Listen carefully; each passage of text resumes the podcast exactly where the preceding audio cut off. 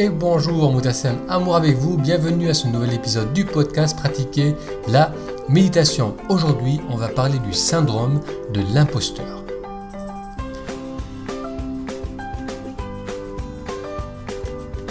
Lorsque l'on se lance dans un nouveau projet qui comporte des interactions avec les autres, on peut parfois ressentir le syndrome de l'imposteur assumer une plus grande responsabilité dans son entreprise, proposer des services payants ou même parfois commencer une nouvelle relation de couple peut amener avec le sentiment d'être un imposteur, de ne pas être à la hauteur ou assez qualifié pour ce que l'on propose.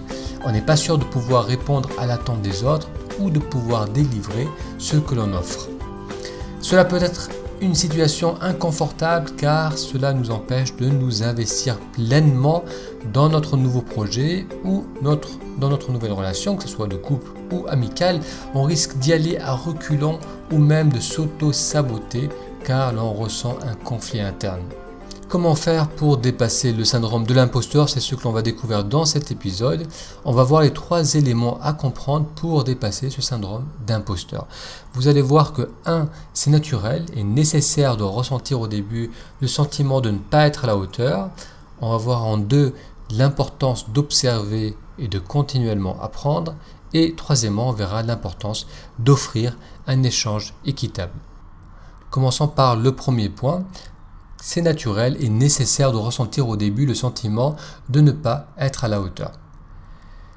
Lorsque l'on commence un nouveau projet, lorsqu'on commence un nouveau métier, qu'on se met à son compte, qu'on propose des services, c'est normal au début de ressentir un peu d'inconfort, un peu de difficulté, parce qu'on sort de notre zone de confort, même si on s'appuie sur des qualités, sur des ressources, sur de l'expérience que l'on a déjà, on va tout de même dans une situation nouvelle qui va nous stretcher, qui va nous pousser à aller au-delà de nos limites. Ça va nous permettre d'évoluer, d'évoluer au niveau personnel, d'évoluer au niveau professionnel. Réaliser cela nous fait comprendre que c'est naturel, c'est normal au début de ne pas se sentir complètement qualifié parce qu'on est en train de sortir de notre zone de confort, on est en train de euh, s'attaquer à un challenge plus important et euh, c'est au contraire, ça devrait au contraire être une source de motivation parce qu'on est en train euh, de faire le pas et de se pousser dans des nouvelles limites.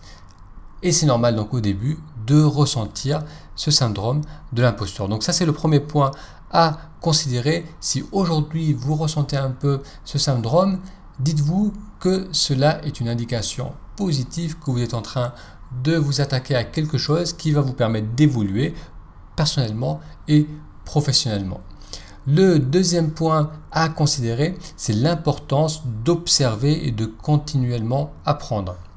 On n'est jamais 100% prêt, même une personne qui est bardée de diplômes, lorsqu'elle s'attaque à un nouveau projet, va faire face à des situations qu'elle ne connaît pas, va devoir apprendre sur le tas lorsqu'on commence un nouveau projet, c'est une pratique, c'est quelque chose qu'on va, dans lequel on va continuellement euh, s'améliorer. Mais pour cela, il faut que l'on cherche activement à euh, s'améliorer, qu'on est dans une, attitude d'apprentissage.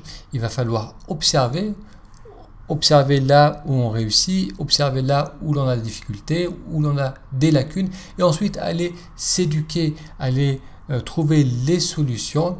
Et lorsqu'on a lorsqu'on entretient cette attitude euh, d'apprentissage, d'être là pour apprendre, pour, euh, s'améliorer, le syndrome euh, d'imposteur va se dissiper parce qu'on va graduellement devenir de plus en plus qualifié.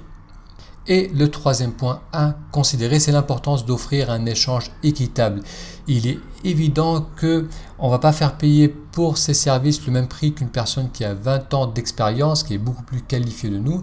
Donc là, il faut trouver un échange équitable, quelque chose qui résonne juste en nous, ça peut être de baisser nos tarifs, ça peut être de prendre un, moindre salaire, ça peut être d'offrir plus pour le même prix, mais il faut que ça résonne juste, il faut que qu'on sente que ce que l'on donne est euh, proportionnel à ce que l'on reçoit.